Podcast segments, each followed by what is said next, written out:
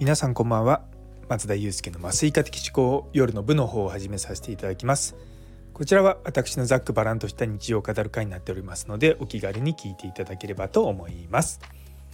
というところでただいまですね絶賛私のツイートがですね炎上しております。まあ炎上するだろうなと思ってあの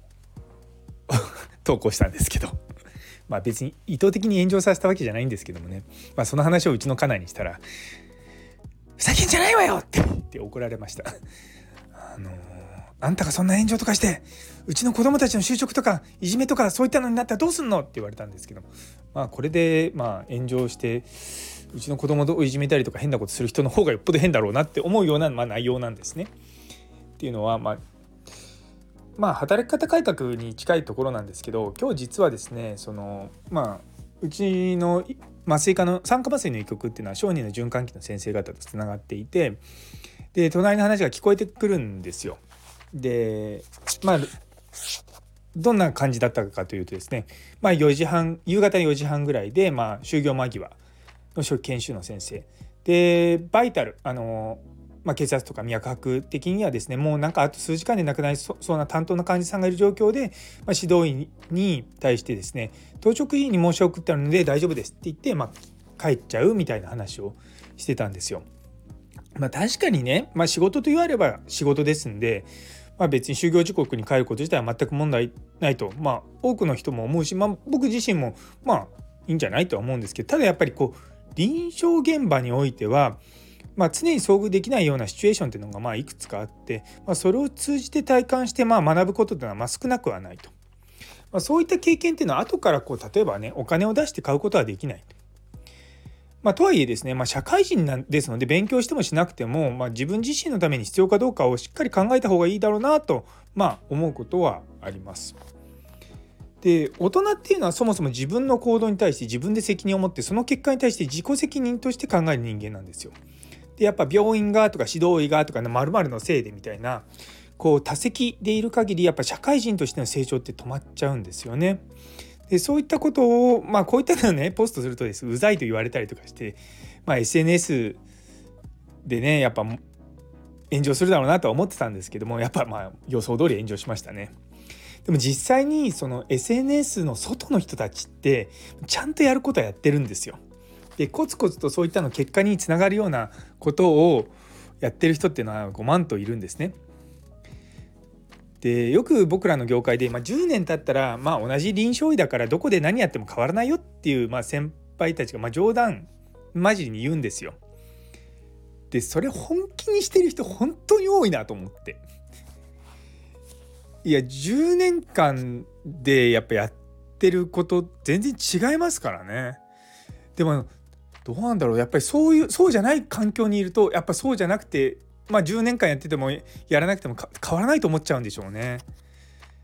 いや本当にもったいないなって個人的には思います。まあ、初期研修の先生たち見ててもですねやっぱちゃんとこう、まあ、本当の意味での自己研鑽自分でやっぱやりたいと思ってる意味でのその勉強をやってる人とそうでない人って、ね、やっぱ差はありますね。うん、でやっぱこう、まあ、残念なことにって言い方変ですけども上の立場からは下の立場ってねよく見えるんですよ。でも下の立場から上って見えないんですよね。本当に残念です。だからそれっていろんなところにも言えてやっぱ思考回路というかあこういうことなんだなとか、うん、やっぱちゃんと学ぶっていうことに対して改めてやっぱ学びあ、まあ、考え直す必要あるかなと思ってます。やっぱり自己の成長っていうのは時の流れとともに価値を高めると、まあ、今を大切にして自分自身のために賢い選択をしましょうっていうのがですねまあまああれよあれよと炎上していくわけですよね。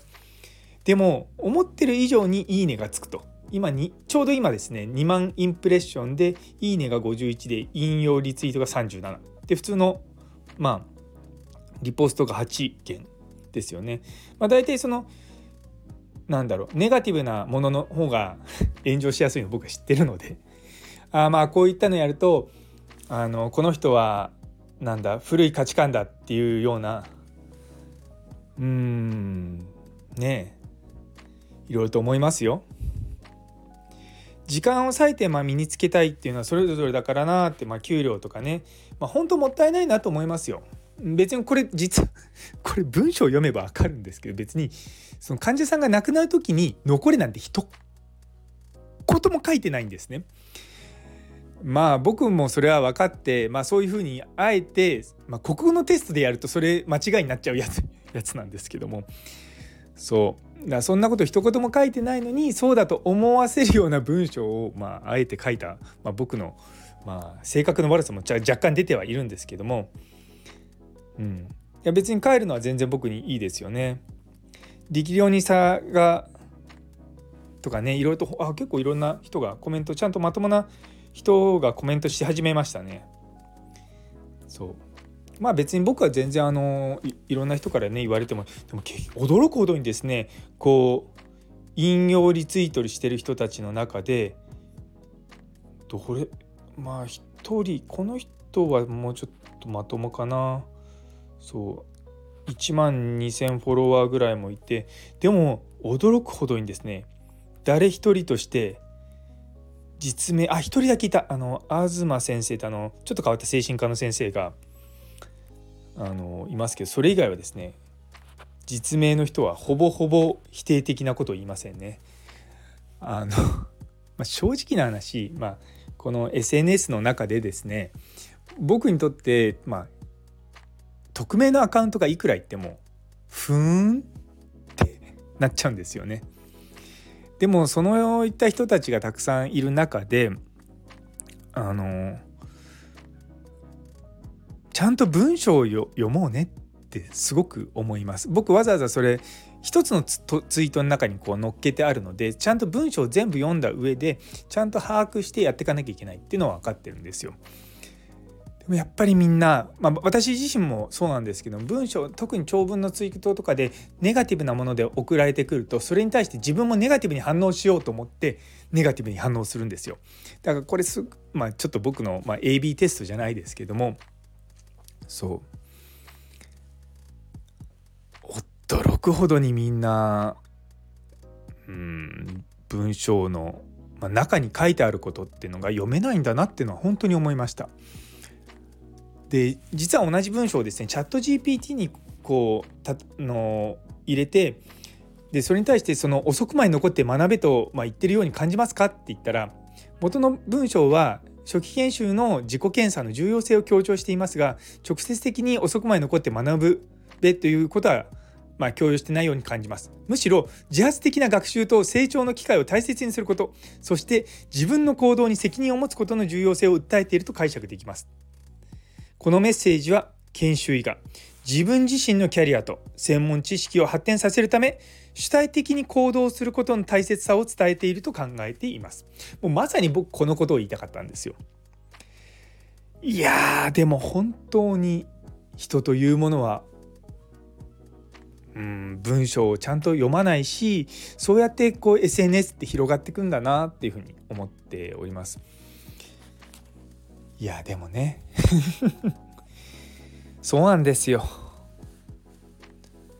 これね多分同じ先ほど僕読み上げたのってあの文章ほとんどまそのまま読んだんですけれども耳から入るのと言葉で読むのと全然捉え方が違うんですよね。で多分僕のこの放送を聞いててなんかそれに対して私自身が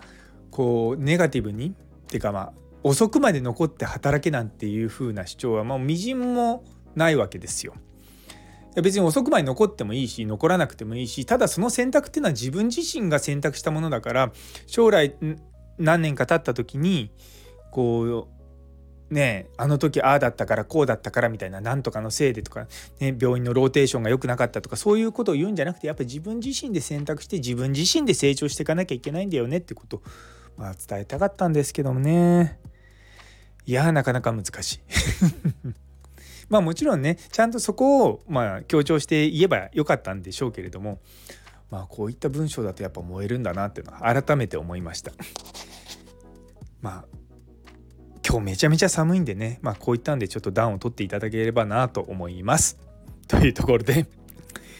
最後まで聞いてくださってありがとうございます。今日という一日が皆様にとって素敵な一日になりますように。それではまた明日。